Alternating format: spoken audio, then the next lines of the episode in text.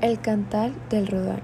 En otro lado estaba el un pagano, el cual apadrinó en armas de Marcín. El señor en el mar de cuatrocientos naves, no hay marinero en alguno que no ataque en su mando. Toma Jerusalén usando la traición. Violó entonces el templo del rey Salomón y mató la patriarca ante la Santa Pila.